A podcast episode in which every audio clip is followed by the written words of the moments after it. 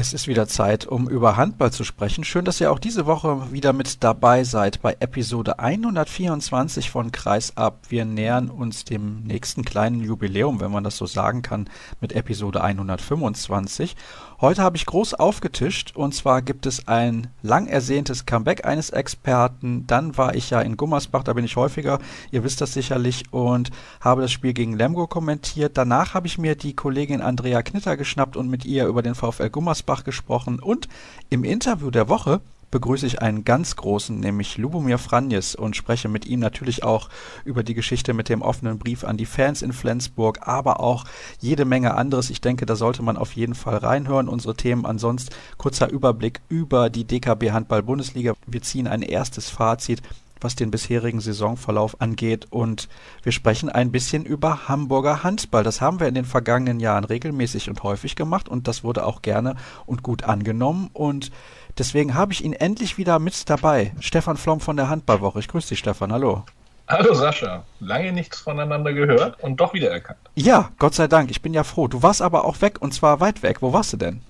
Ich war sechs Wochen lang in Australien in den Sommerferien mit meiner älteren Tochter. Ein bisschen Abstand gewonnen und unter anderem Australian Rules Football geguckt. Eine großartige Sportart. Aber ich hoffe, du bist immer noch der größte Handballfan von allen.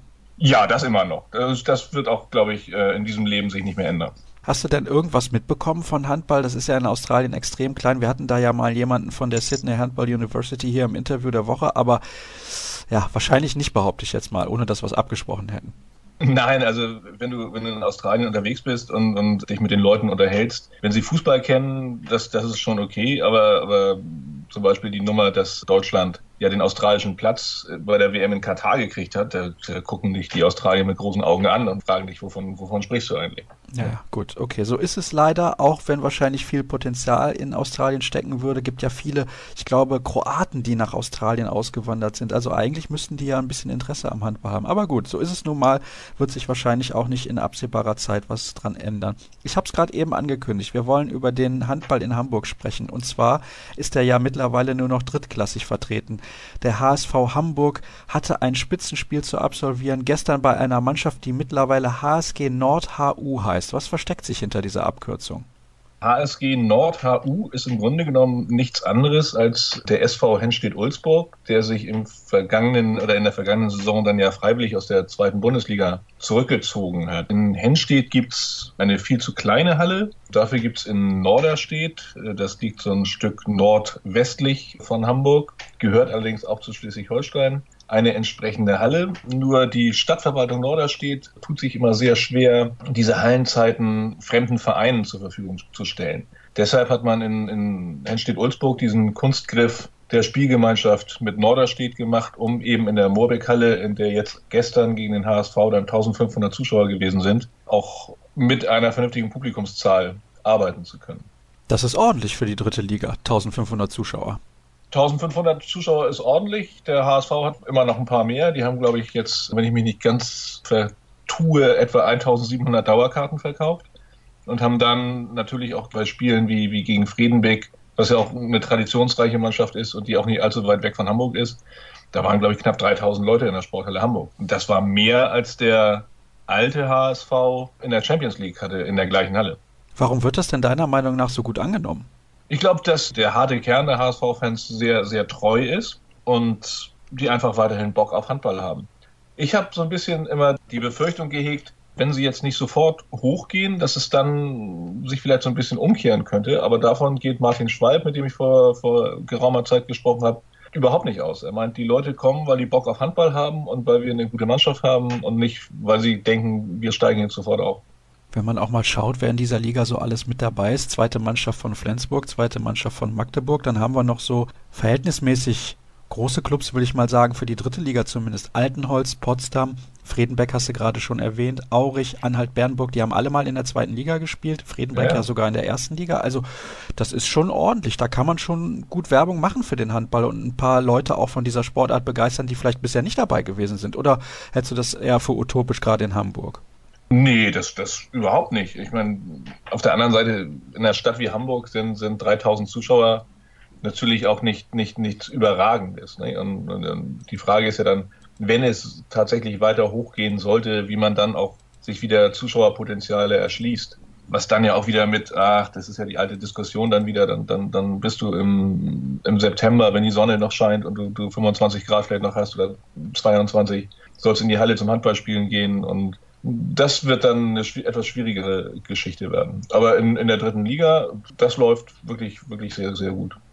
Es gab dieses Spitzenspiel, habe ich ja eben schon gesagt. Henstedt-Ulzburg bzw. HSG Nord HU gegen den HSV 36-26 teilweise hat der neue Club, also sind ja eigentlich beides neue Clubs, ne, aber der Club aus Henstedt-Ulzburg bzw. Norderstedt mit 14 Toren geführt. Das war nichts. Trotzdem geht es in der Tabelle relativ eng zu. Die Norderstädter sind Erster mit 16 zu 2 Punkten, Altenholz 14 zu 2 und dahinter Potsdam und der HSV jeweils 12 zu 4 Punkte. Eben hast du gerade schon gesagt, es wäre wahrscheinlich kein Beinbruch, wenn man nicht aufsteigen würde. Ist das tatsächlich so? Es ist natürlich sehr viel Spökenkickerei, wie man bei uns in Norddeutschland sagt. Martin Schwalb wird nicht müde zu betonen, dass langsam und kontinuierlich aufgebaut werden soll. Sicherlich mit, sein Lieblingswort ist immer, wir sind ein Leistungssportverein. Und Leistung kann dann natürlich nur bedeuten, dass der Weg irgendwann nach oben führt. Aber der HSV macht sich keinen Druck, jetzt aufsteigen zu müssen und, und geht ja auch keine wirtschaftlichen Wavonspiele ein. Man hat sich ja auch bewusst dagegen entschieden, solche Leute wie Matti Flor, Pascal Hens oder vielleicht sogar auch ein Yogi Bitter mit ins Boot zu holen. Das zeigt ja auch, dass man es auf einer gesunden Basis aufbauen möchte. Jetzt hast du schon genau. mehrfach den Namen Martin Schwalb erwähnt. Welche ehemaligen Bundesliga-Akteure sind denn jetzt noch mit dabei? Stefan Schröder, das weiß ich. Gibt es da noch andere? Und wer hat da im Hintergrund noch mit zu tun? Stefan Schröder spielt jetzt wieder. Der hat die letzten paar Spiele ausgesetzt, weil er verletzt gewesen ist. Dafür hatte ja Thorsten Jansen überraschenden Comeback für zwei Spiele, meine ich, zwei oder drei Spiele gemacht. Der pumpte aber allerdings wie ein Käfer, als er dann zwei, drei Tempo-Gegenstöße gelaufen ist. Sonst ist da nicht mehr viel da. Und, und auch im Hintergrund arbeitet Stefan Schröder auf der Geschäftsstelle und im Marketing mit. Thorsten Jansen ist Trainer der A-Jugend, macht da auch einen recht guten Job. Diese stehen auch ganz vernünftig da, haben jetzt am Samstag auch das Nordderby gegen Flensburg vor der Brust. Die beiden sind das eigentlich, die, die jetzt da noch mit Martin Schwalb zusammen und dann mit den anderen Präsidiumsmitgliedern und dem Gunnar Sadewater als Geschäftsführer an der Zukunft des Hamburger Handballs schrauben. Was ich ja ganz interessant finde, ich nehme aus der Ferne, also du bist natürlich direkt in Hamburg, ich nehme das aus der Ferne so wahr, dass es nur noch positive Nachrichten gibt rund um den HSV und den Handball in Hamburg. Wie ist das denn vor Ort? Ist das da auch so? Spricht man gar nicht mehr über die alten Zeiten und Andreas Rudolf und dieses ständige Theater? Warum sollte man? Also das Thema ist, ist abgeschlossen. Mir ist auch nicht bewusst oder bekannt, dass es da noch irgendwelche akuten Altlasten gibt, irgendwelche offenen Rechnungen, anstehende Prozesse. Davon weiß ich nichts. Und dann ist es meines Erachtens auch der, der einzig richtige Weg, den, den Blick nach vorne zu richten und nicht zurück auf das, was mal gewesen ist. Umso besser, ne? Ja, also, der HSV bewegt sich wieder in ruhigeren Gewässern und ist auf dem besten Weg, sich zumindest sportlich ja auch einigermaßen zu konsolidieren. Könnte ja trotzdem noch reichen mit dem Aufstieg, also ist jetzt nicht komplett unmöglich. Oder wie schätzt du die sportliche Lage ein? Naja, ich denke mal, dass man, dass man wirklich bis Friedenbeck-Aurich rechnen muss. Und dann hast du sechs Mannschaften. Der HSV hat vorher in Oranienburg verloren, die jetzt mit 8 zu 8 Punkten Tabellenachter sind und auch vor dem Spiel gegen, gegen den Tabellenletzten Grün-Weiß Werder wurde, wurde ordentlich gewarnt, dass man in dieser Liga eben nichts als gegeben hinnehmen darf. Und dann wird man tatsächlich sehen müssen, jetzt sind acht von 30 Spielen sind gespielt. Wo steht man am Ende und, und wie stemmt man dann den sicherlich oder hat man die Möglichkeit in die zweite Liga direkt oder über die, die Relegation aufzusteigen und schafft man es, den Etat dann zu stemmen. Das ist ja etwas, was bei Friedenbeck in der vergangenen Saison nicht gepasst hat weshalb auf den, glaube ich, ja sportlich gelungenen Aufstieg verzichtet wurde. Da bin ich dann auch mal sehr gespannt, wenn es tatsächlich so kommt, ob der HSV sagt, okay, wir sind so verrückt in Anführungsstrichen und gehen wieder in die zweite Liga, vielleicht ein Jahr zu früh. Eventuell sollte man besser warten und auch gucken, dass diese sportliche Entwicklung der finanziellen standhalten kann und umgekehrt. Dann wollen ja. wir wieder zwei Etagen höher gehen in die erste Liga. Und ein kleines Zwischenfazit ziehen. Jetzt sind ja bei fast allen Mannschaften zehn Spiele absolviert. Flensburg, die Rhein-Neckar-Löwen, Leipzig und der TBV Lemgo haben eine Partie weniger bestritten. Es gibt aber die Länderspielpause, beziehungsweise eigentlich ja Bundesligapause, denn Länderspiele werden ja ausgetragen. Und es ist so, die SG Flensburg-Handewitt steht auf dem ersten Tabellenplatz mit 18 zu 0 Punkten. Kiel hat zwei Minuspunkte auf dem Konto, genau wie die Rhein-Neckar-Löwen, aber dazwischen noch die Füchse Berlin mit 17 zu 3 Punkten, Leipzig mit 13 zu 5 und dahinter, das ist unfassbar eng, der sechste Platz Melsung 10 zu 10, Gummersbach auf 7, 10 zu 10, Hannover auf 8, 10 zu 10, Magdeburg auf 9, 10 zu 10 und der letzte Coburg hat 4 Punkte. Also den sechsten und den 18. trennen nur 6 Zähler. Was ist denn dein Zwischenfazit des ersten Saisonabschnitts? An der Spitze sicherlich Leipzig, die große Überraschung, dass die da so mithalten können. Melsung hat mich gerade in der, in der Startphase doch enttäuscht. Was für mich überhaupt nicht überraschend kommt, dass die Flensburger da oben ihre Kreise ziehen. Das ist jetzt, ich glaube, sie haben saisonübergreifend 15 Mal hintereinander gewonnen. Es zahlt sich jetzt aus, dass sie ja eine komplett eingespielte Mannschaft haben. Ich glaube, der einzige Wechsel vor der Saison war, dass der Cousina nach Berlin gegangen ist und dafür haben sie den Horvath geholt, der aber, was ich gesehen habe, ich glaube kaum, dass der mehr als 20 Einsatzminuten bislang in der Saison gehabt hat. Und die Truppe funktioniert. Jetzt kommt Rasmus Lauge, ist seit Freitag, glaube ich, auch wieder im Mannschaftstraining mit Körperkontakt. So, und dann kann das locker weitergehen. Und das Spannende ist ja auch, dass das nächste Bundesligaspiel der Flensburger in Kiel stattfindet. Am 13. November. Ja. Also Sonntag eine Woche. Und schlimmerweise dann sieben Tage später wieder in Kiel für ja, Flensburg in der Champions League. Ne?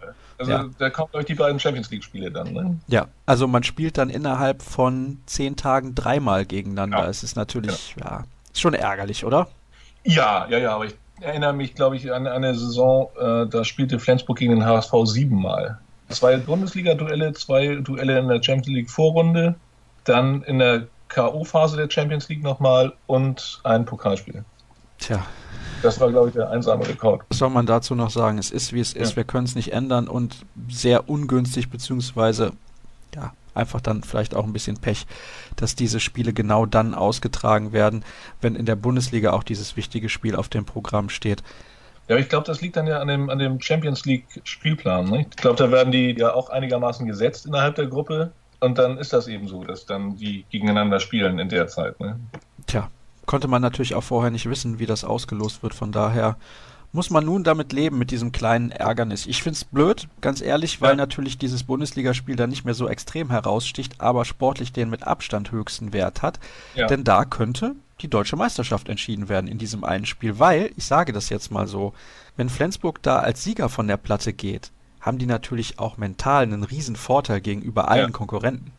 Das ist definitiv so, obwohl ich glaube, dass für eine Vorentscheidung der Meisterschaft das definitiv zu früh ist. Man wird auf jeden Fall auch abwarten müssen, was passiert dann dieses ewige Vabon-Spiel, was passiert nach der Weltmeisterschaft in Frankreich. Ich glaube, Flensburg stellt jetzt für die aktuelle Länderspielphase zehn Spieler ab. So, Natürlich werden dann nicht alle auch bei einer Weltmeisterschaft sein, obwohl das bei Flensburg, da kann man ja davon ausgehen, dass die eigentlich alle dabei sind. Und dann muss man eben sehen, wie kommen die, kommen die gesund zurück und, und wie läuft es dann. Aber es wäre natürlich schon ein, ein, ein immenser Fingerzeig, wenn Flensburg nach dem Sieg über die Rhein-Neckar-Löwen auch gegen Kiel gewinnen würde. Wenn wir jetzt gerade bei den Top-Mannschaften sind, welcher Akteur hat dich denn in der bisherigen Saisonphase besonders beeindruckt? Also was ich schon beeindruckend finde, wie der Nikola Bielik in Kiel spielt. Also mit, mit 19 Jahren auf der Position, das ist, das ist super. Also das finde ich, das finde ich wirklich ganz fantastisch. Der Lukas Nilsson scheint ein bisschen mehr Eingewöhnungsprobleme zu haben und Raul Santos, na gut, der ist schnell, ist gut, aber der hatte neulich ein Spiel, da hat er den Keeper so dermaßen berühmt geschossen, dass er zum Aufbau dann nur noch sieben Meter werfen durfte. Ja, er hat aber trotzdem deutlich mehr Spielzeit als Rune Darmke. Ja, aber Darmke war ja auch verletzt jetzt. Er hatte jetzt wieder eine Fußverletzung und ja, ich denke mal, wenn, wenn Darmke fit ist, dann wird es da einen offenen Wettbewerb zwischen den beiden auf der, auf der Linksaußenposition geben. Tatsächlich übrigens Nikola Bielik nach wie vor der beste Torschütze des THW Kiel mit vier Treffern im Schnitt. Diese Breite macht sich dann beim THW doch bemerkbar, auch wenn alle von diesem Umbruch gesprochen haben. Also es heißt ja immer, die Neuen müssen sich erst eingewöhnen, aber wenn du dann zwei 19-Jährige einbaust von der Qualität, ist halt die Frage, wie viel Umbruch ist das wirklich? Ja, eben. eben. Und, und du darfst ja nicht vergessen, dass dann ja immer noch ein Wujin und ein Weinhold und ein Duvignac in der Hinterhand oder in der Vorhand sind, je nachdem, wie man, wie man das betrachtet.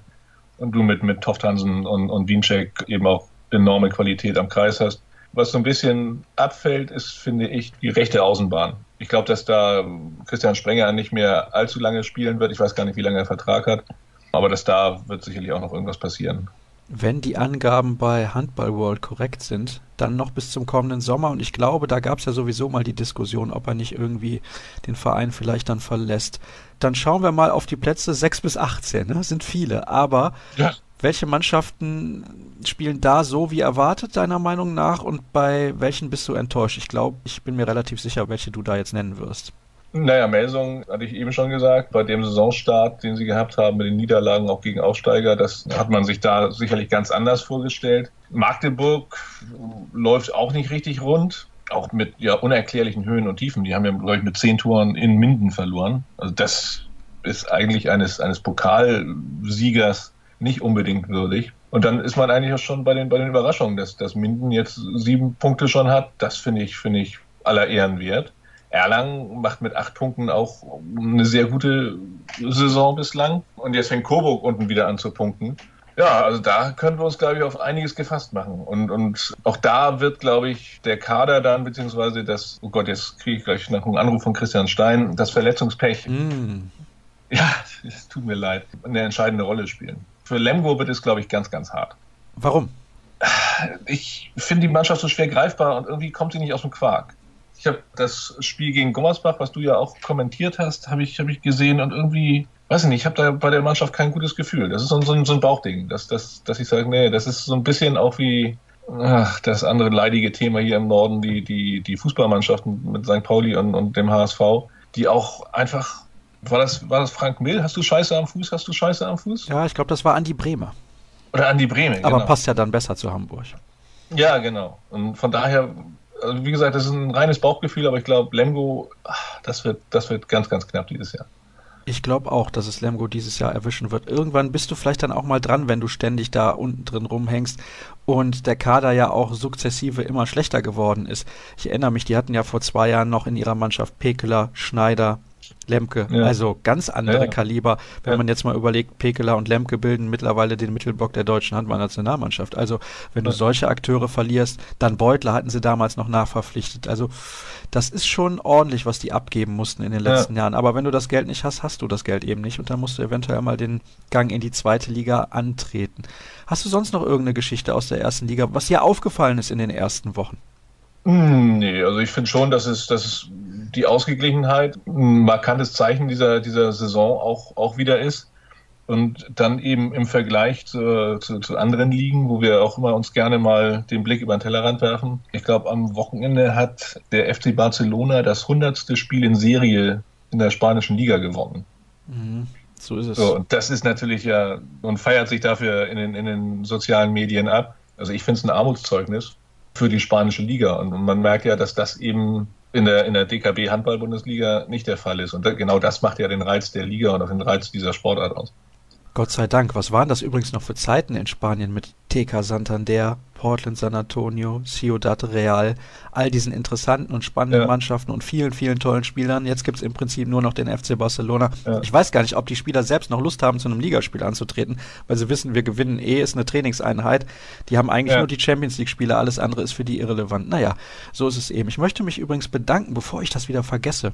Es gab noch ein paar Spender für unseren Podcast, da freue ich mich natürlich sehr drüber und ja, wer das auch tun möchte, der kann sich gerne Informationen einholen auf kreisab.de. Das möchte ich an dieser Stelle nochmal kurz erwähnen und auch auf die Ergebnisse im DHB-Pokal schauen. Also im Viertelfinale mit dabei sind Hannover, Melsung, Flensburg, da gab es ja ein super Spiel gegen die Füchse Berlin im DHB-Pokal, ja. ging in die Verlängerung. Dann haben wir Leipzig mit dabei, Friesenheim als einzigen Zweitligisten, Baling, den THW Kiel ganz knapp gewonnen in Magdeburg und die Rhein-Neckar-Löwen. Die Auslosung findet statt während des Länderspiels gegen Wetzlar. Kann sein, dass ich da auch vor Ort bin und den ein oder anderen O-Ton einfangen werde. Ah, apropos, da fällt mir gerade noch ein. Dago Sigurdsson überlegt eventuell ja. nicht weiterhin Bundestrainer zu sein. Was sagst du denn dazu? Hat mich komplett überrascht, die Geschichte, weil ich eigentlich gedacht habe, dass das wirklich bis 2020 eingetütet ist. Aber nun scheint es ja, also die, die Verlautbarung, die man jetzt zum Schluss gehört hat, ist ja, dass die Lebensplanung wohl eine, eine andere ist, was immer das zu bedeuten hat ob dann Paris eine schönere Stadt zum Leben ist oder Japan ein schöneres Land zum Leben ist oder ob man sich auf Island um die Geschäfte kümmern muss, da wird man mal sehen, was passiert. Nur so wie es sich derzeit anhört, gehe ich wirklich davon aus, dass nach Ende der Weltmeisterschaft wir einen neuen Bundestrainer brauchen. Oh, tatsächlich? Ja, so pessimistisch ja. bist du? Ja, derzeit ja. Woher kommt denn dieses Gefühl? Wenn man sich die Äußerungen anhört, die so im Umfeld fallen, hört sich das nicht so an, als ob der ganz große Zusammenhalt dann, dann noch da ist, beziehungsweise ob der DHB noch viel Hoffnung hat, Dago Sigurdsson umzustimmen, weil so wie ich es verstanden habe, gibt es wohl beidseitig die Möglichkeit, jetzt, jetzt diesen Vertrag zum Sommer 2017 zu kündigen. Der DHB wäre wär natürlich ganz ganz, ganz schlecht beraten, wenn er das tun würde. Also kann es nur von Dago Sigurdsson ausgehen. Und ich glaube, auch wenn Dago Sigurdsson sich das in den Kopf gesetzt hat, dann wird er das auch machen und wird sich auch nicht umstimmen lassen. Kannst du dir vorstellen, dass es tatsächlich am Geld liegt? Also wir wissen, dass Paris anscheinend Interesse hat und Westbrem soll wohl auch die Fühler ausgestreckt haben. Das sind natürlich auch zwei große Kaliber und ich kann mir vorstellen, er weiß, mit diesen Vereinen kann er tatsächlich die Champions League gewinnen, dass er es dann versucht. Dazu kenne ich Dago Sigurdsson nun tatsächlich zu wenig, um da was sagen zu können, ob, ob er dem Lockruf des, des großen Geldes er liegt. Das weiß ich nicht. Ich würde ihn eher nicht so einschätzen, als ob er nun für diese angeblich 600.000 Euro, die da in Paris aufgerufen werden, eine sportliche Perspektive weggibt. Und, und ich meine, du hast auch schon Spiele von Paris gesehen. Also ich weiß nicht, also ich finde Paris ist nun nicht so. Du hast tolles Spielermaterial, aber sind die Spiele toll von, von Paris? Bringt das Spaß, Paris beim, beim Handballspielen zuzugucken? Finde ich nicht. Ja, da kann ich dir absolut zustimmen. Also auf der anderen Seite muss man natürlich sagen, vielleicht ist Dago Sigurdsson jemand, der in der Lage ist, dann mit diesem Kader auch dafür zu sorgen, dass es Spaß macht, Spiele von Paris anzugucken. Hoffen wir es nicht. Also der Vertrag kann bis zum 31.12., glaube ich, gekündigt werden. Zwei Monate ja. Zeit haben wir noch. Am Mittwoch gibt es einen nächsten Medientermin mit Dago Sigurdsson vor dem Länderspiel und ich bin mir relativ sicher, dass die Kollegen da die ein oder andere Frage stellen werden, die er zum aktuellen Zeitpunkt natürlich nicht so gerne beantworten wird. Aber dieser Thematik muss er sich natürlich jetzt auch stellen. Dann soll es das gewesen sein mit diesem ersten Take. Ist lang geworden, aber ich glaube, heute wird eine gute und interessante Sendung. Und jetzt gibt es eine kurze Pause und dann das Gespräch mit Andrea Knitter und danach dann Lubomir Franis im Interview der Woche. Wir stehen in Gummersbach. Eben war gerade die Pressekonferenz. Draußen ist noch gut Stimmung, wie ich gerade merke. Und neben mir steht Andrea Knitter vom Oberbergischen Anzeiger bzw. der Oberbergischen Volkszeitung. Erstmal herzlich willkommen, Andrea. Danke. Wir haben ein 31 zu 28 gesehen über den VfL Gummersbach und ich dachte, wenn ich eh schon in der Halle bin und du ja auch jedes Mal in der Halle bist, dann können wir ein bisschen sprechen über den VfL hier im Podcast, denn haben wir lange nicht mehr drüber gesprochen, nämlich seit der Saisonvorschau und die Mannschaft ist so toll in die Saison gestartet, dann gab es ein paar Hiobsbotschaften, Langzeitverletzte, wichtige Spieler, die ausgefallen sind. Wie hast du gerade in der letzten Woche nach dieser Heimniederlage die ja am Ende doch eine sehr emotionale Niederlage auch war gegen Leipzig, das Umfeld hier in Gummersbach wahrgenommen? Ja, es war wieder sehr viel Unruhe da, aber gleichzeitig war auch eben so eine erst jetzt erst Rechtsstimmung da. Das muss man schon sagen. Die Unruhe ist nicht mehr so schlimm wie in früheren Jahren, aber die kommt natürlich kocht jedes Mal hoch, wenn der VfL ein paar Niederlagen hintereinander hat. Das passiert immer in Gummersbach und das mit der Unruhe geht ja immer sehr schnell hier los. Da kommen immer sofort die, die Rufe Trainer raus und der Trainer hat alles verkehrt gemacht. Dabei äh, konnte man auch gegen Leipzig sehen, dass es überhaupt nicht so war. Das ist natürlich, ich meine, Julius Kühn oder Kevin Jokas kann eben keiner ersetzen. Also dafür ist der Kader, es wird zwar immer gesagt, der Kader wäre sehr breit, was der Florian Kermann eben auch gesagt hat, sehr breiten Kader, alles doppelt besetzt. Aber es gibt eine erste Besetzung, es gibt eine zweite Besetzung. Und das ist eben der große Unterschied. Und wenn man die halbrechte Position sieht, Marc Bull spielt keine besonders gute Saison, sagen wir es mal so bis jetzt. Ja, das ist schon kritisch, so mögen wir das hier im Podcast. Und ich muss natürlich auch sagen, heute hat der VfL genau das gezeigt, was du gerade eben angesprochen hast, sondern jetzt erst Rechtsstimmung. Heute hat ein junger Spieler gespielt auf der halbrechten Position mit Florian Baumgärtner, der für uns auf dem Kommentatorenplatz, wir waren ja im Livestream auch mit dabei, der Spieler des Spiels war, weil er immer mutig war, weil er auch nach Fehlern weitergespielt hat. Hast du das auch so beurteilt? Weil Simon Ernst natürlich auch mit seinen neuen Treffern ein herausragendes Spiel gemacht hat, aber für uns war Baumgärtner noch ein wichtigerer Faktor. War es auch, weil letzte Woche gegen Leipzig war ja eigentlich über weite Strecken Simon Ernst gegen Leipzig. Da war ja nicht so viel. Und der Florian Baumgärtner war eben so, dass er sich wieder getraut hat danach. Und ich fand, das war ja dieses Mal nicht nur der Florian Baumgärtner, es war ja auch der Alexander Becker, der auch eine ganz schwache Leistung gegen Leipzig hatte. Die haben heute Fehler gemacht und sich trotzdem wieder getraut hinterher und haben nicht, wie es so oft in der Vergangenheit war, sich hinterher versteckt. Hinterm Simon oder früher hinterm Julius, der jetzt leider ja verletzt ist. Aber jetzt ist das eben so, dass sie wirklich Mut gehabt haben. Und jetzt erst recht, jetzt zeige ich es doch nochmal. Und das fand ich heute sehr erstaunlich, muss ich sagen. Und das hatte schon eine ganz andere Qualität. Zuletzt gab es vier Niederlagen für den VfL Gummersbach. Du hast jetzt eben auch schon gesagt, da kommen Stimmen aus dem Umfeld, die dann sofort den Trainer fordern. Warum ist das eigentlich in Gummersbach so? Woher kommt das? Ja, ich habe mich das auch immer gefragt. Ich bin ja noch nicht von Anfang an dabei. Ich bin ja erst seit 2001 dabei. Ist zwar schon lang, aber man ist ja so auf dem Land, ist man ja nicht so schnell akklimatisiert oder wie sagt man das? Oder wird man angenommen als wirkliche Expertin oder so? Ich weiß es nicht. Dann kommen immer die Sätze, ja, früher war alles besser. Natürlich war früher alles besser. Aber auf der anderen Seite hat diese Mannschaft ja auch viel begeistert, wie heute eben auch. Und das muss man eben sehen. Und dass sie noch nicht so weit ist für die ersten fünf oder sechs Plätze, das weiß man eben. Wenn man die Mannschaft sich anguckt, dann weiß man das eben. Die könnte natürlich drüber spielen. Das hat ja auch letztes Jahr Wetzlar, hat ja lange ganz oben gestanden mit einer ähnlich gestrickten Mannschaft. Aber das dauert eben alles so weit. Und warum immer gleich so eine Unruhe kommt und warum der Emir dann, also der Emir Kotagic, der Trainer, jedes Mal der Stuhl wackelt, weiß ich nicht. Eigentlich habe ich manchmal das Gefühl, der wackelt seitdem er im Amt ist. Den Eindruck habe ich tatsächlich auch. Ist ein bisschen interessant, denn der VfL Gummersbach hat ja in den letzten Jahren immer einen kleinen Schritt nach vorne gemacht. Kevin Newcastle ist ja gekommen und hat die Mannschaft im Prinzip ja eigentlich nochmal verstärkt, wenn jetzt nicht diese blöde Verletzung dazwischen gekommen wäre. Es gab jetzt weitere Verletzte. Eben Julius Kühn haben wir schon angesprochen. Dann fällt ein Marc Bult aus.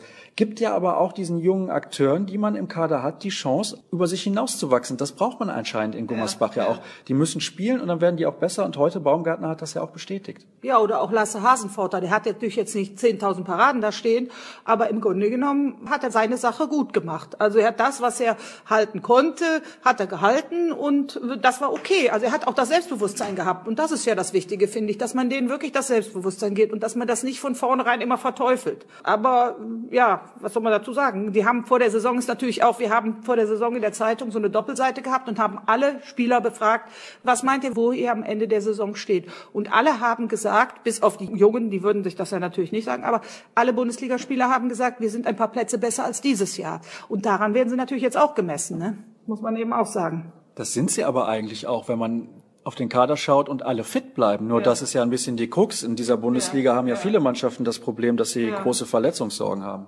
Ja, das ist natürlich auch, das ist natürlich auch ein bisschen Pech, dass es jetzt auch den VfL getroffen hätte, weil man hätte ja das nutzen können, dass jetzt so viele noch nicht zu sich gefunden haben, wie Melsungen, da haben sie ja auch, das habe ich leider nicht gesehen, das Spiel, aber so wie der Emir sagte, hätten sie das nicht verlieren müssen. Ne? Und auch Hannover findet sich ja überhaupt nicht. Ne? Melsungen ist ein ganz großes Beispiel. Göppingen kommt gar nicht in die Spur. Ne? Flensburg ist einfach besser. Und die Rhein-Neckar-Löwen, muss ich auch sagen, ist auch besser hier. Man hätte nicht so hoch verlieren müssen, in beiden Spielen nicht, aber ja, das ist einfach noch eine andere Klasse. Ich denke, das ist auch kein Problem. Das wissen ja, die Leute hier ja, auch gut ja. einzuschätzen. Gut, man muss ja nicht so hoch, man muss ja nicht so hoch verlieren. Das war schon ein bisschen schade. Und warum jetzt plötzlich da die Chancenverwertung im Angriff das große Problem der letzten Spiele war, so ganz weiß ich das auch nicht. Aber ich glaube, es hängt damit zusammen, dass sich viele Spieler einfach versteckt haben. Und das geht jetzt nicht mehr. Und das tut denen, glaube ich, ganz gut. In so einer engen Bundesliga kann das natürlich aber auch bedeuten, ich glaube, nach diesem Spieltag steht der VfL Gummersbach jetzt Stand Samstagabend auf Platz sieben. Das würde man am Ende der Saison doch mit Kusshand nehmen, oder nicht? Natürlich, natürlich, sofort. Wenn wir jetzt sagen, wir bleiben auf Platz sieben, klar, auf jeden Fall. Was ich eben sehr interessant fand nach der Pressekonferenz, letzte Woche war das ja deutlich anders, wirkte Emir Kotagic enorm entspannt. Habe ich selten so wahrgenommen. Wie geht dir das? Ja, ich mache das ja jetzt schon so lange, also eigentlich kenne ich das so oder so immer. Ne? Das ist ja natürlich auch immer so, weil also ihm wurde ja dann zum Beispiel vorgeworfen letzte Woche gegen Leipzig, dass er äh, nicht wusste, was er tat. Aber ich finde einfach, wenn man das Spiel verfolgt, dadurch, dass er ständig die Abwehrformation gewechselt hat, ist die Mannschaft ja erst wieder rangekommen. Die Mannschaft ist ja nicht rangekommen, weil sie plötzlich den Hammer ausgepackt hat und ein Tor nach dem anderen gemacht hat, sondern weil Leipzig keine Tore mehr gemacht hat, muss man ja so ehrlich sagen. Aber es wird ihm dann sofort wieder angekreidet, ja, wusste ja gar nicht, was er hat ja ständig die Deckung gewechselt. Ja, aber das war es ja, ne? Das sind ja immer solche Sachen, ne? Manchmal sind es ja auch so Sachen, dass, dass äh, Julius Kühn nicht durch den Emir zum Nationalspieler geworden ist, sondern durch Dago Sigurdsson. Aber was ja totaler Quatsch ist, der ist danach gereist. Also ich meine, der hat ja nicht durch Hand auflegen, ist ja aus Julius Kühn jetzt der super Nationalspieler. Der ist ja hier, weil er hier eine gute Entwicklung gemacht hat und weil man ihn hat spielen lassen. Ich habe eine Frage an dich, die ein bisschen in die Zukunft schaut. Glaubst du, dass dieser Verein in dieser Struktur mit der neuen Halle, mit dieser schönen neuen Halle, die man seit ein paar Jahren hat, in den nächsten fünf Jahren das Potenzial hat, in die Top 5 der Bundesliga zu stoßen? Ich weiß, das ist eine sehr hypothetische Frage, aber trotzdem möchte ich sie gerne stellen. Ja, die Frage ist, finde ich, sehr, sehr schwer zu beantworten, weil die Frage mit Geld zusammenhängt. Der VfL leidet natürlich immer noch an seinen Altschulden, an seinen Altlasten, die er abbauen muss. Das ist ja jetzt auch, wenn man sich anguckt, Wetzlar, der Herr Brecht hat sich auch verletzt, dann holen den neuen. Das geht bei uns gar nicht. Ne? Also hier in Gummersbach geht das nicht. Und ob es jetzt einen neuen Torwart geht, ist ja auch noch so eine Frage. ich meine, mit dem Lasse, ob wir da bis, bis Februar wieder spielen können, ist ja auch eine Frage. Ne? Das ist natürlich auch alles so ein, so ein Wabonspiel. Das hängt natürlich mit dem Geld zusammen. Und man hofft ja immer, je erfolgreicher man ist, den Livestream und alles, dass man ins Gespräch kommt und dass man dann doch mal wieder einen Sponsor findet oder ein bisschen mehr Sponsoren, die ein bisschen mehr Geld geben. Das ist natürlich die Krux an dem Ganzen. Aber ich meine, wer will Geld investieren, wenn man auch gleichzeitig noch Schulden abbauen muss? Wenn der VfL jetzt schuldenfrei wäre, dann wäre das wahrscheinlich gar kein Problem. Aber so sagt man, ich gebe Geld und ich muss erstmal Schulden abbauen. Denn die Handballbegeisterung in Gummersbach ist nach wie vor vorhanden. Ich glaube, die Auslastung ja. liegt bei über 90 Prozent. Ja. Also das ja. sind auf jeden Fall sehr gute Zahlen. Ich möchte noch kurz über den TBV Lemgo sprechen. Das ist ein großer Traditionsverein. 34 Jahre hintereinander jetzt in der Handball-Bundesliga. Wir erinnern uns alle noch an die tollen Jahre in den 90ern, auch in den 2000ern noch haben die Lemgoer sehr große Erfolge gefeiert. Die haben große Probleme. Die sind momentan Tabellenvorletzter, haben viele gute Gegner schon gespielt, muss man auch dazu sagen, aber Trotzdem wurde eben in der PK von Florian Kehrmann auch angesprochen oder auch von Christian Sprittlick, dem Geschäftsführer, da fehlt außer Christoph Teuerkauf jemand, der Emotionalität aufs Spielfeld bringt. Und das kann bei einer Mannschaft, die im Abstiegskampf steckt, ein ganz, ganz entscheidender Faktor sein. Ja, ich hatte aber auch das Gefühl, ich meine, das stimmt mit Christoph Teuerkauf und vor allem, wenn man überlegt, er ist erst nachverpflichtet worden. Und, aber ich finde, dass die auch kein richtiges Konzept haben. Das ist mir heute so aufgefallen. Das ist ein Gewühle und alles individuell. Also man hat nicht das Gefühl, ich fand, das war auch ein Unterschied zum VfL Gummersbach. Dass der VfL Gummersbach hat als Mannschaft agiert. Und das hatte ich bei Lemgo nicht unbedingt das Gefühl. Also sie haben auch wenig Spielzüge oder sonst gemacht. Es ging immer in der Mitte, dann äh, Kogut, dann äh, durch der, ich meine, die Gummersbacher Torhüter waren heute nicht so überragend. Dadurch waren ja auch viele Bälle, sind ja auch ins Tor gegangen und ich hatte nicht das Gefühl, dass da wirklich ein, ein echtes Konzept hintersteckt. Ja, starker Tobak davon Andrea Knitter, aber auch eben schon keine positive Einschätzung, was den TBV Lemgo angeht von Stefan Flom. Also im Lipperland muss man aufpassen, nicht den Anschluss zu verlieren. Und da passt es sehr gut, dass mir Rolf Herrmann bereits zugesagt hat, demnächst mein Gast im Interview der Woche zu sein. Heute freue ich mich aber sehr, dass ich einen der Besten seines Fachs begrüßen kann. Er ist Welttrainer des Jahres 2014 gewesen. Er hat damals sensationell mit der SG Flensburg-Handewitt die Champions League gewonnen, im vergangenen Jahr den DHB-Pokal. Es fehlt eigentlich nur noch die deutsche Meisterschaft. Die soll in dieser Saison her. Wie das funktionieren soll, wird er uns bestimmt auch verraten. Lubomir Franis ist in der Leitung. Hallo Lubo, schön, dass du die Zeit gefunden hast. Hallo, vielen Dank. Ja, natürlich. Immer für Handball. Das denke ich mir bei dir, denn du bist ja eigentlich 24 Stunden am Tag mit Handball beschäftigt, aber wo ich gerade von Zeit gesprochen habe, jetzt wo die Länderspiele auf dem Programm stehen, machst du ein bisschen Pause vom Handball oder geht das auf dem Niveau während der Saison eigentlich gar nicht? Also ich nehme schon ein bisschen, also nicht von Handballpause, aber von, von äh, wenn, wenn wir keine Spiele haben, dann muss ich ja nicht äh, Analyse machen. Ich kann ja nur äh, eigentlich ja mich konzentrieren, äh, die Spiele äh, einen Schritt zu entwickeln in, in eine oder andere Richtung, was sie brauchen. Und äh, das ist ja sehr schwer, wenn du jeden dritten Tag spielst. Dann ist das sehr viel taktisch und äh, ja, ich freue mich riesig auf äh, normale Handballtraining und Krafttraining und äh, Lauftrainingseinheiten und so weiter. Das machen wir diese Woche. Naja, ob die Spieler sich so sehr auf Kraft- und Lauftraining freuen, da bin ich mir nicht so sicher, aber Spaß beiseite. Wie viele Stunden pro Tag beschäftigst du dich denn eigentlich wirklich mit Handball? das ist fast äh, nicht gut, äh, das äh, zu sagen. Äh, ja, also mindestens äh, ja, mindestens 12 bis 14 Stunden pro Tag. Mindestens. Oh, um Gottes Willen. Na gut, dann lass uns doch, dann lass uns doch mal zu Beginn direkt ausführlicher über den Sport sprechen. Dann kommen wir hinterher noch zu anderen Themen. Erstmal Glückwunsch zu einer bisher fast perfekten Saison. Ich weiß, dass gerade Trainer immer besonders gerne etwas zu meckern haben, weil sonst die Spieler ja auch irgendwie mhm. ja ein bisschen loslassen und vielleicht nicht mehr 100 Prozent geben, auch wenn es extrem gut läuft. Gibt es denn bei euch etwas, was dir bei deiner Mannschaft in dieser Spielzeit nicht so gut gefallen hat?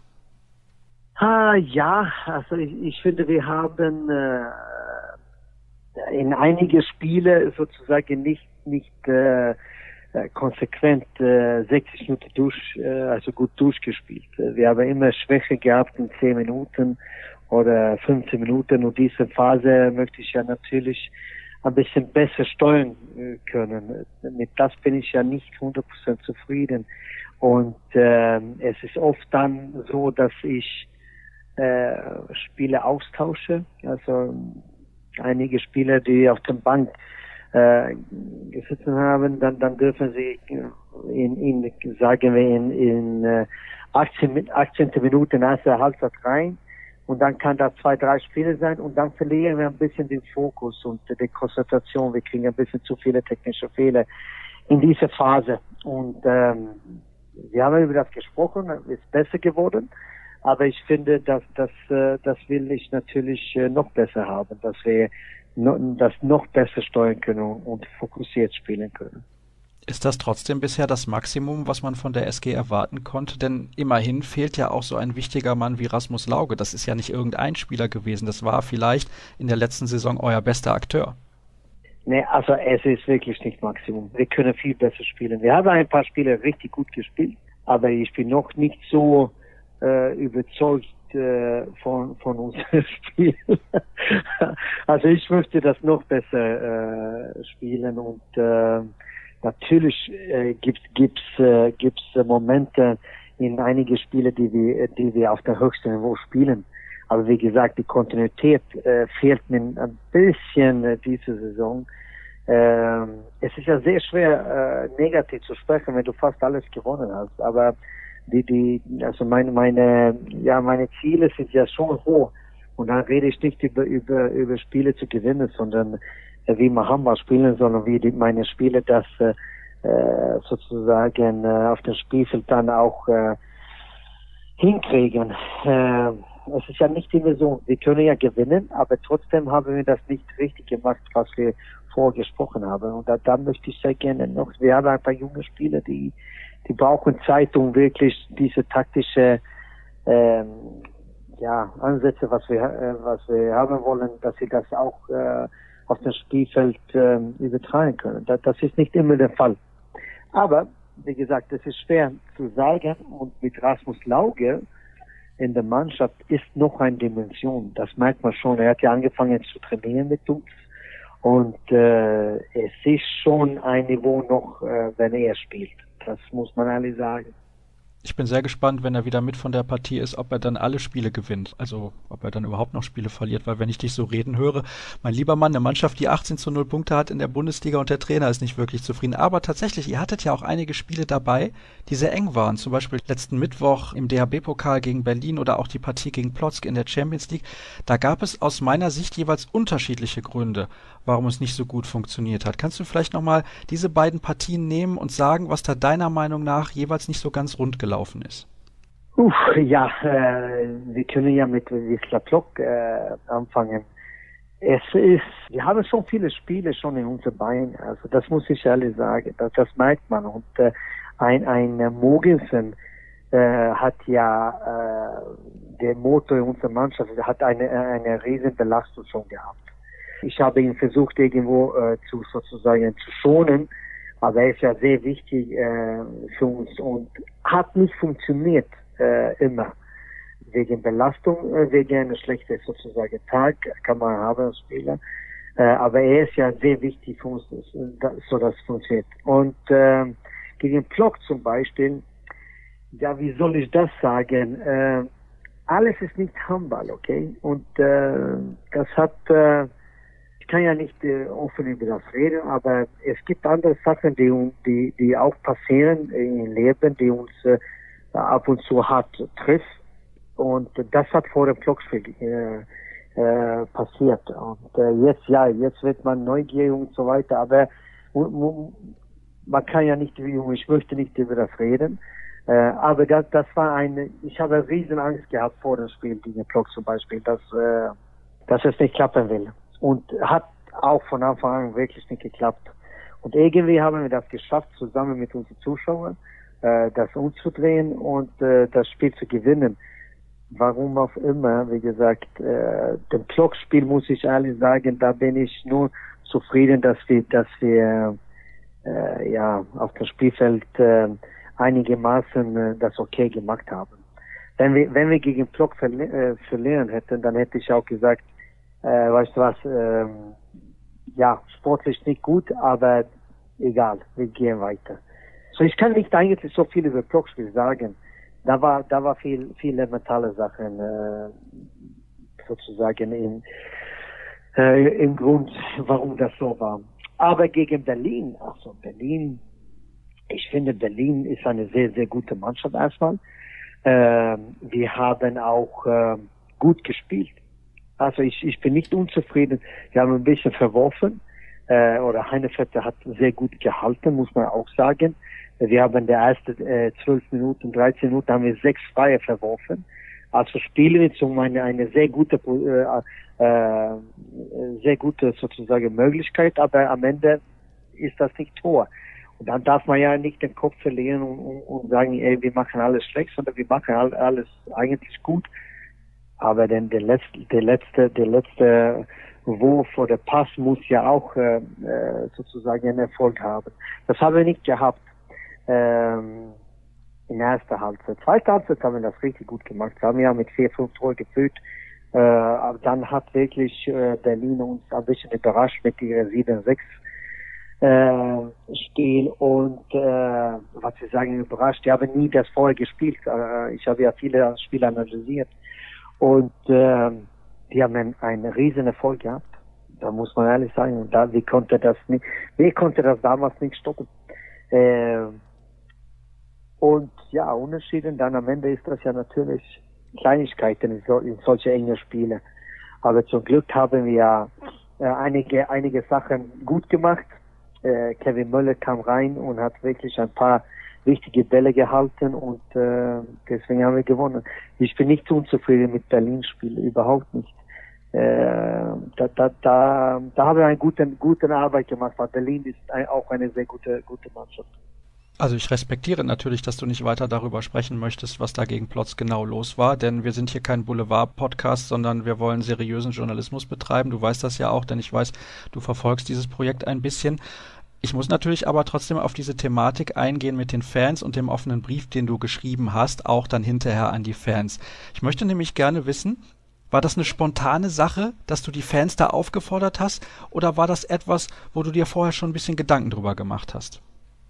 Also ich habe ja erstmal äh, ist das ist ja das ist äh, mehr Wochen alt, alte Geschichte, was wir in der Mannschaft als Thema gehabt haben, okay. So das ist ja nichts Neues. Ich habe mich ja nicht so viel über das gekümmert, aber wir haben äh, ich habe dieses Thema mit Dirk Schmeschke und Bolnese, wo äh, wir haben über dieses Thema gesprochen äh, und das ist ja vielleicht zwei, drei Wochen her jetzt. Äh, und die sollten etwas machen, die Schmeschke sollten etwas machen, um, um die Fans ein bisschen äh, ja, äh, zurückzukriegen auf der alte Spur. Äh, das war nicht der Fall. Äh, und äh, ja, warum auch immer, weiß ich nicht, aber äh, dann war ich ja sehr frustriert schon vor dem Spiel gegen Flock. Und ähm, ja, die Zuschauer, die wissen ja nicht eigentlich, was, was los ist. Und äh, die Zuschauer kommen ja zu meinem Spiel und äh, haben eigentlich keine, ja, die wissen nicht, wie ein Spieler trainiert hat, die wissen nicht, ob ein Spieler krank nach vorher war oder seine Kinder krank waren oder etwas in der Familie passiert ist oder äh, er hat eine Verletzung. Also die, das wissen ja nicht die Zuschauer. Die haben ja nur 60 Minuten, was sie sehen und von das äh, urteilen sie meine Spieler. Äh, alles normal, das ist ja auch äh, Profisport und so. Aber da war ich ein bisschen, wie gesagt, ich wusste ja genau, was vorher passiert ist und meine Spiele waren ja nicht äh, mental da. Das hat man ja gesehen. Und ich brauchte wirklich Hilfe. Ich konnte das nicht selbst äh, in den Griff kriegen. Und die Halle war ja tot. Ähm, und wir haben, wie gesagt, schon dieses Thema vorher gesprochen, dass wir etwas machen müssen. Aber dann kam das sehr spontan von mir aus, dass ich, ja, ich, ich brauchte Hilfe. Äh, ich hatte auf, also, auf Hilfe ge auf Hilfe äh, äh, geschrien und und äh, die Halle hat reagiert. Wir haben sofort aufgestanden und uns wirklich dieses Spiel auch äh, geholfen, äh, um zu gewinnen. Und Matthias Andersson war in diesem Spiel auch ein, ein fantastischer und überragender Torwart und äh, deswegen haben wir das geschafft. Aber das war spontan, aber das Thema war schon äh, zwei Wochen vorher auf dem Tisch. Also Matthias Andersson, das muss ich direkt dazu erwähnen, hat nicht nur in diesem Spiel überragend gehalten, jetzt auch gegen Göppingen und auch bei den Rhein-Neckar-Löwen. Aber ich möchte da nicht allzu sehr in die Tiefe gehen, was das angeht, denn ich habe noch so viele andere Fragen und ich, ich weiß jetzt schon, ich werde nicht alle Fragen stellen können, denn du hast ja auch nur begrenzt Zeit. Wir könnten wahrscheinlich tagelang über Handball sprechen, denn dir liegt das ja auch sehr, sehr am Herzen, also ganz viele Themen, die den Handball betreffen. Ich möchte aber eine Hörerfrage hier an dieser Stelle gerne mal mit einbinden. Hast du lieber eine leise Halle oder eine Halle, wo die Ultras auch ein bisschen mitsingen? Das ist natürlich in Flensburg eine ganz, ganz heiße Thematik, ich weiß das. Ja, ich weiß das auch. Also ich wusste ja gar nicht. Ich wusste gar nicht, warum äh, die nicht äh, mehr da sind oder warum äh, die Ultras sich äh, sich getrennt haben. Ich kann ich kann auch nicht sagen, dass ich äh, heute das weiß. Also ich habe mich nicht über äh, das gekümmert oder so. Äh, ich habe keine Zeit gehabt, äh, mich das informieren zu lassen. Das werde ich diese Woche machen. Das kann ich ehrlich sagen. Äh, das steht auf, auf meinem Plan. Ähm, ich sage so, ich möchte gerne die Ultras da haben, wenn die sich Ultras nennen, das weiß ich nicht. Aber ich, ich möchte gerne die Ultras da haben. Aber ich möchte ja, also es gibt ja gute, gute Sachen, was die Ultras machen, die Stimmung in der Halle und so weiter. Aber neben beiden Spielfeld und äh, also Schimpfwörter gegen ältere Leute, gegen Kinder und so, das, das finde ich hört nicht äh, zum äh, zu unserer Halle und das, das gehört nicht zu unserer Sportart. Das ist einfach so. Ähm, aber die Ultras da zu sein, um eine Stimmung zu machen, da, da, für das bin ich ja für. Ähm, aber es ist ja auch so, was ich auch mit Fangruppen schon gesprochen habe. Nach dem Wetzlar-Spiel, dann habe ich eine Stunde vor dem Bus mit den Fangruppen gesprochen. Da muss man ja etwas tun, um die Stimmung zu machen. Also äh, ich bin ja also für Ultras oder nicht, ich, ich bin für eine Stimmung. Ich bin für eine Stimmung in der Halle und, und, und ich möchte eine Stimmung haben, weil ich weiß, das hilft meinen Jungs, um Spiele zu gewinnen. Und ich, letztendlich geht, ja, geht das ja alles um zu gewinnen. Okay? Ähm, und deswegen ist das mir wichtig. Aber die Fans, die anderen Fangruppen, äh, äh, die müssen dann auch etwas tun. Man kann ja nicht sagen dann, wir möchten keine Ultras da haben, aber die, die, die machen äh, dann nicht in Stimmung, was wir brauchen. Da muss man sich zusammensetzen und irgendwie eine Lösung finden, wie kann man das, die Stimmung äh, zurückkriegen. Äh, warum? Ich möchte gerne auch dabei sein. Äh, warum, warum sind Ultras so ein Problem? Warum kann man keine Lösung finden? Und das ist ja auch nicht nur Ultras, sondern das ist ja von der von einer Feingruppe zu einer anderen Feingruppe, die Wikinger oder Hölle Nord. Also es gibt ja viele, viele verschiedene Fangruppen in Flensburg. Und da möchte ich eine Einigkeit sehen. Äh, das ist 60 Minuten, äh, wo ich sehr gerne den zusammen sehen will und äh, wo ich den sehr gerne dann auch äh, zusammen äh, feiern will nach einem ein Zusammensieg, was wir zusammen alles machen. Das ist nicht der Fall, Leute. Und alle sagen, äh, alle sagen, ja, die machen sie, die machen so und so. Ah, aber ich sage auch, man muss erstmal zu sich selbst gehen und gucken, was ich mache. Dann kann man über andere reden. Und äh, ich finde, man soll, man soll sich versuchen, äh, zusammenzusetzen und sich zu einigen, um, um einen Weg zusammenzugehen. Das ist meine, meine Meinung. Wie so oft im Leben scheitert es häufig dann an der Kommunikation. Setzt man sich einfach mal an einen Tisch, dann kann man vielleicht das ein oder andere Problem beheben. Dann kommen wir wieder zum Sportlichen zurück. Und die Stimmung, da bin ich mir sicher, beim Spiel gegen den THW Kiel, beziehungsweise die drei Spiele gegen den THW Kiel, die ihr nach der Länderspielpause habt, die wird grandios sein dreimal hintereinander in nur zehn Tagen, da haben wir eben in der Sendung auch schon drüber gesprochen, finde ich nicht so sonderlich gut, aber da sprechen wir gleich auch noch kurz drüber. Der THW Kiel hat eine leicht veränderte Mannschaft mit vielen jungen Spielern. Hier in der Sendung loben wir fast jede Woche Nikola Bielik, was das für ein außergewöhnlicher Akteur ist. Aber die Schlüsselspieler beim THW sind ja immer noch andere. Was muss man denn als Gegner der Kieler besonders gut machen, um ein Spiel gegen die zu gewinnen? Puh, ja, also die haben ein, paar junge Spiele jetzt, was wir auch, wir, Flensburg, auch sehr viele Jahre gehabt haben. Und äh, ich meine, den, gegen THW zu gewinnen, da muss ja alles passen. Das ist sehr gute Spieler. Äh, ist ein, ein, ein Traditionsverein, der auch äh, der Siegementalität in der Wende hat. Äh, äh, zwei gute Torhüter, äh, große Halle, Publikum, Derby. Also um, um, um Kiel zu gewinnen, muss ja alles passen. Und äh, äh, wenn wir zu Hause gewinnen wollen, muss ja auch alles passen. Das ist leider so, ist das sehr äh, abhängig von der Tagesform. Äh, das ist nicht so, dass du ein, ein äh, ja, sagen wir so, ein, ein 75, 80 Prozent äh, Leistungsniveau halten kannst gegen THW, dann, dann verlierst du. Also so einfach ist das. Ähm, wenn die nicht einen schlechten Tag haben. Und äh, wir gehen ja nicht von aus, dass die werden einen schlechten Tag haben. So wir vorbereiten uns auf 100 Prozent auf ja jede Detail kann man ja sagen, um dieses Spiel zu gewinnen und äh, äh, ein, die neue Spieler oder ein, ein alter Fuchs wie, wie, wie Dunjak oder Wuin oder was weiß ich, da, das, das ist eigentlich, äh, ja, man muss viel stoppen. Das ist einfach so. Äh, aber wir haben eine sehr gute Truppe und äh, eine breite Truppe. Und wenn, also meine Hoffnung ist ja, wenn, wenn ein Spieler nicht den Tag hat, dann muss den andere Spieler ja eingreifen und hoffentlich hat er den guten Tag und dann reicht das sehr lange, äh, auch bei uns. Und äh, äh, wir werden ja auch nach Kiel fahren und versuchen, unsere Spiele zu gewinnen, genau wie Kieler äh, nach Flensburg fahren, um Spiele zu gewinnen. Also das sind zwei Mannschaften, die sehr gerne äh, gewinnen wollen und äh, also wir fahren nicht also egal eigentlich welche Halle in der Welt, wir feiern nirgendwo, um zu verlieren. Wir wollen immer gewinnen. Ähm, und das werden wir sehen, wie, wie das wird. Jetzt haben wir erstmal Schaffhausen äh, nach dem äh, Nationalmannschaftspause her äh, in Schaffhausen und dann, dann und dann haben wir Kiel. Äh, so, ich bin gespannt, wie wir, wie die Spiele jetzt zurückkommen von der Nationalmannschaft.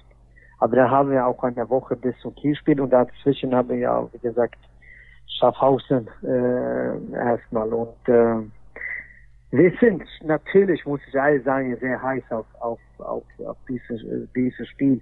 Und äh, genau wie die Kieler.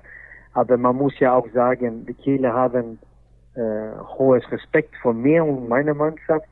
Das, äh, das haben sie verdient. Die Spieler, die da spielen, äh, machen auch eine Riesenarbeit und äh, ja, äh, es ist ja so, der, der, der am, am, am, am, am den Tag äh, ein Tor mehr schießt und gewinnt, äh, ja, dann Glückwunsch. Aber beide sind, beide Mannschaften sind richtig gut. Also ich freue mich generell auf diese Spiele. Trotzdem, das habe ich ja eben schon mal kurz erwähnt, dreimal in zehn Tagen dieses Duell, das finde ich zu viel. Das hat natürlich auch mit diesem Format der Champions League zu tun. Ich weiß, dass dir mhm. das Thema mit der Belastung sehr am Herzen liegt. Hast du Angst, dass die Verantwortlichen der IHF und der EHF nicht merken, dass sie ihrem Sport so auf Dauer keinen Gefallen tun? Ja, ich, ich, ich weiß nicht wirklich, äh, wie, wie, wie, wie die denken. Äh, wahrscheinlich, äh, also die Spiele, die, die sagen wir, in Bundesliga jetzt spielen, die, die auch den Champions League spielen. Und Pokal, das ist ja die Top-Mannschaft, das muss man ehrlich sagen. Und in, in, in ein paar Jahre, also dann, dann ist das vorbei. Also das, einige Spiele werden Nationalmannschaft absagen, weil die Belastung ist so hoch und äh, die Vereine zahlen äh, die Gehälter zu den Spielen. Dann werden wir ja den, den sozusagen den Niveau verlieren äh, wenn das kommt zur Nationalmannschaft und die große Turnier. Ich glaube, das geht in diese Richtung. Ähm, Champions League Spiele, die, wie, wie die Gruppe äh, jetzt sind, äh, das ist dasselbe. Ich kann ja nicht jedes Spiel vollgehen und, und, und sagen, dass ich werde äh, 100% jedes Spiel mit alle Spiele, das, das, das, dann mache ich meine Spiele kaputt. Das werde ich nicht machen. Ähm, Gesundheit ist wichtig. Ich, ich, äh, ich bin der Meinung, dass ich muss die ganze Truppe benutzen, um, um äh, so lange wie möglich zu überleben, würde ich sagen, mit meinen Spielern. Ähm, alle reden über jeden dritten Tag, okay? Wir spielen jeden dritten Tag, die Belastung ist hoch für den Spieler und so weiter. Aber das wäre so gut, wenn man fotografieren können, wie ein Körper aussieht nach zwei, drei Spielen so jeden dritten Tag. Und dann sollen sie wieder so zwei Monate weitermachen. Und dann nach zwei Monaten im Vereinshandball, dann sollen sie wieder Nationalmannschaft dann drei, vier Wochen, da kommen sie zurück, dann sollen sie bis zum ja, Juni äh, das so weitermachen, jeden dritten Tag spielen. Also ich weiß nicht, ob, ob, ob äh, man das versteht, wie ein Körper aussieht nach so einer Belastung. Äh, das, das ist, also die Verletzung, man kann das nicht verhindern. Die Verletzung kann man ja nicht verhindern, weil die Belastung ist so hoch, der Körper ist so angeschlagen, dass, dass ich als Trainer muss dann also Zeit geben, um sich zu regenerieren und dann verlieren wir in, in äh, sozusagen diese individuelle, individuelle Entwicklung, was ich als Trainer haben möchte. Man arbeitet ein bisschen gegen den Handball und gegen den Entwicklung. Was man nicht arbeitet gegen, ist äh, junge Spieler. Okay? Weil junge Spieler müssen da hochkommen. Junge Spieler werden Chancen kriegen in Nationalmannschaft. Junge Spieler werden ja äh, auch Chancen bekommen in, in, in Verein. Aber der Niveau von Handball, dann werden wir das verlieren. Aber wir werden neue Spiele hinkriegen. Das ist, das ist der Weg, was ich glaube kommen will. Also ich, ich glaube wirklich, dass viele Spiele werden Nationalmannschaften absagen und ähm, ja, weil die, die, die schaffen das nicht. Der Körper schafft das nicht. Wir, wir sind ja über die Grenze gegangen. Mehrmals. Also es gibt schon einige Spieler, die in der Vergangenheit aus der Nationalmannschaft zurückgetreten sind. Du hast ja ein sehr prominentes Beispiel bei dir in der Mannschaft mit Holger Glandorf oder auch mit Thomas Mogensen, die von ihrer Leistung her immer noch ja. in der Lage wären, in der Nationalmannschaft zu spielen. Aber ich glaube, du hast gerade schon sehr gut dargelegt, was das größte Problem ist. Dann haben wir auch ein Problem, was das Niveau des Handballs angeht. Das möchten wir eigentlich auch nicht verlieren. Und wir möchten eigentlich auch immer die besten Spieler sehen. Ich habe da zuletzt ja auch einen Artikel geschrieben, sehr ausführlich auf unserer Partnerseite streakspieler.com. Da kann man auch gerne mal reinschauen. Also Bevor wir da jetzt auch noch weiter in die Tiefe gehen, habe ich noch eine Frage zu deiner Taktik, bevor wir dann zu den Hörerfragen kommen. Da werde ich leider ein paar rauslassen müssen, denn es sind sonst einfach viel zu viele. In deinen Auszeiten sagst du in der Regel immer nur den nächsten Spielzug an. Gibt es dafür einen speziellen Grund?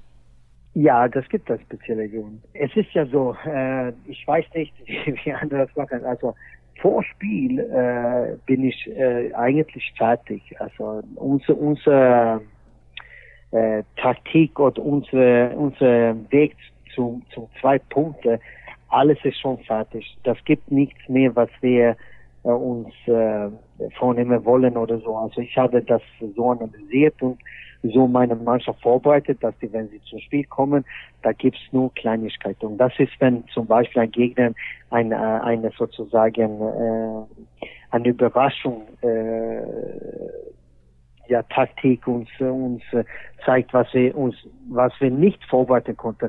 Da muss ich vielleicht ein bisschen anders den, den Timeout benutzen. Aber sonst ist alles fertig. Und ähm, ich, ich möchte dann gerne Timeouts äh, nehmen, ein bisschen, wenn das schlecht ist, natürlich, dann möchte ich ein paar Sachen dem erinnern, über was wir uns geeinigt haben und was wir auf dem Spielfeld jetzt äh, spielen wollen. Aber ab und zu möchte ich ja dann auch nur ein bisschen kleines Impuls geben, Impuls geben und, und äh, dann geht das weiter, weil große Änderungen in, ein, in, ein, in eine, ja, was soll man sagen, in, in 60 Sekunden, das mache ich nicht. Und äh, ich bin ja nicht ein Trainer, der nur sagt, äh, äh, komm, jetzt kämpfen wir und äh, ja, jetzt kämpfen wir wieder. Äh, das hilft ja gar nichts, äh, meine Meinung. Ab und zu muss man den Spieler ja wach machen, habe ich auch gemacht in Timeout, aber ich, ich bin für äh, ich bin für die ganz deutliche, konkrete äh, Sachen dem in diese 60 Sekunden zu geben. Und in 60 Sekunden kann ich eine Sache richtig konkret geben und dann kann ich ein paar Sachen erinnern, nicht mehr, weil dein Gehirn wird das nicht annehmen. Ja, ich hoffe, die ganzen Hörer werden jetzt noch wissen, was du am Anfang des Interviews gesagt hast. Es ist nämlich nach wie vor sehr, sehr interessant und spannend. Und jetzt kommen wir zu den Hörerfragen. Finde ich auch interessant, was ein Hörer hier fragt. Als du das erste Mal auf der Trainerbank gesessen hast, wie sehr war das für dich wirklich ein Sprung ins kalte Wasser? Wie bist du mit dieser Situation umgegangen? Denn anstatt deine Trainerkarriere, sagen wir mal, langsam bei einem kleineren Club in Schweden zu beginnen, warst du plötzlich der Chef bei einem Bundesliga-Club. das war ja nicht einfach. Also ich wusste ja gar nichts eigentlich, muss ich ehrlich sagen. Ich war ja Spieler, ich wusste schon, was Handball ist. Ähm, ich war ja auch äh, Mannschaftskapitän vorher in, in Flensburg. So, ich habe eine äh, sozusagen ein, ein, eine Rolle Führerrolle schon gehabt in der Mannschaft, aber als Trainer, ja, plötzlich sollst du ja, ja die, alle Spiele zeigen und Taktik zeigen und, und auch mental den Vorbereiten für Spiele. Ich war nicht äh, gereift, nur, gereift genug, um, um das äh, direkt zu machen. Das war ich nicht. Äh, das hat ein bisschen gedauert. Ich habe auch, auch nicht große Änderungen von Anfang an gemacht, sondern ich habe auch äh, mir selbst gesagt, ich war ja für ein Jahr war ich ja Spieler und jetzt bin ich Trainer für die Mannschaft. Und äh, das ging ja alles schnell äh, und das war ja auch nicht geplant. So, das hat mir ein bisschen überrascht, aber auch den Spieler überrascht. Was gut ist in diesem Verein, ist, dass ja die Spieler haben äh, seit lange, seit ich auch spiele, jetzt seit 2006 bin, also die Spieler nehmen sehr viel Verantwortung, okay? Und äh, ich habe auch damals gesagt, wenn man Top 6, 7 in dies, mit Flensburg, also Top 7 mit diesem Spiel braucht man nicht, ein Trainer. Die werden, also verstehst du nicht falsch jetzt, aber die werden das, die sind so gut, die werden es schaffen. Ähm, so gute Handballer hat, hat Flensburg immer gehabt. Ähm, aber Spiele haben mir sehr viel geholfen, muss ich halt sagen, von Anfang an. Aber dann irgendwann habe ich gemerkt, äh, dass ich mit meiner Art und Weise, wie ich Handball denke, äh, kann ich auch Sachen ja bewegen äh, in meiner Mannschaft und taktisch auch und und äh, das hat mich überrascht und äh, wir haben ein paar Spiele zum Beispiel gegen gegen äh, Ciudad Real damals äh, habe ich eine taktische Änderung gehabt äh, mit den Spielern die, die sehr ungewöhnlich war. Äh, und die Spieler haben echt gedacht, vorher, er ist nicht ganz dicht. Äh, aber dann haben sie nach, ich, ich glaube, nach äh, 12 oder 13 Minuten für mit 9-1 gegen, gegen äh, Ciudad Real, die damals ja die beste Mannschaft der Welt war. Nach diesem Spiel habe ich angefangen, auf mich selbst zu glauben und die Spieler, was am wichtigsten ist, die Spieler haben angefangen auf, auf mich zu glauben, was ich sage. Und äh, deswegen, äh, deswegen bin ich ja heute auch Trainer. Und ein relativ erfolgreicher, muss man ja auch dazu sagen. Da passt die nächste Frage eines Hörers sehr, sehr gut dazu. Welches Spielsystem ist für dich das Beste? Das beste Spielsystem äh, für mich ist äh, das beste Spielsystem. Ja, das, das ist ja, was hast du für, ein, also für eine Truppe erstmal? Was habe ich für Spieler? Also das ist sehr oft so, dass äh, ein Trainer äh, hat ein Spielsystem, aber vergisst äh, auch zu sehen, was für was für eine Truppe er hatte, was hatte für Spiele, was haben die Spiele für Qualität. Mein, mein Glück ist ja, dass ich jetzt mehrere Jahre traine bei, bei selben Verein bin und ich kann ja auch dann Spiele verpflichten, die äh, ein System in mein System passen. Und äh, das ist ja nicht immer so, dass, dass es die besten in der Welt sind, aber die passen fantastisch gut in mein System, wie ich Handball sehe. Und ähm, das beste System, würde ich sagen, ist dann, äh, was der Spieler passt. Das ist eine Antwort, mit der ich mehr als gut leben kann. Dann die nächste Frage. Wenn du etwas am Handball ändern könntest, was wäre das? Also ich würde hier in diesem Fall jetzt mal um eine kurze Antwort bitten, weil ich glaube, die fällt dir besonders schwer, was diese Frage angeht. Aber ah, das ist ja schwer, weil das äh, also, ja, ich würde sagen, dann, äh, wenn ich etwas ändern konnte, dann hätte ich äh, äh, den Beeinfluss von Schiedsrichter äh, weniger sozusagen äh, so dass, so dass weniger in, in eure eigenen Hände haben. Das ist ja sehr schwer, weil es gibt zu viele äh, Entscheidungen heute noch, äh, bei den Schiedsrichter, die können die Spieler äh, ganz einfach zu meiner Seite kippen. Äh, und ähm, das ist Stress, das ist Aussetz, das ist zu Hause, das ist ja egal welche welche Halle, aber die die die die müssen mehr Hilfe äh, bekommen, um das einfacher für die ist. Das hätte ich mich gewünscht. Dann haben wir noch zwei, ich sag's jetzt mal, Gossip-Fragen zum Ende. Erscheint dein Buch in deutscher und englischer Sprache, beziehungsweise wird man es zu Weihnachten vielleicht schon verschenken können? Das Buch wird in, in Deutsch kommen, ja. Äh, gestern haben wir haben wir sozusagen ja, wir haben es schon übersetzt, aber das Schwere ist, die, dieselbe Gefühle reinzukriegen, äh, wenn man das auf Schwedisch sozusagen schreibt. Und äh, das ist ja meine Sprache, dann, dann, dann, dann die Wörter sagen ja etwas und dann das Gefühl muss man ja auch in Deutsch haben, was, was die Wörter und das ist nicht immer so in Deutsch.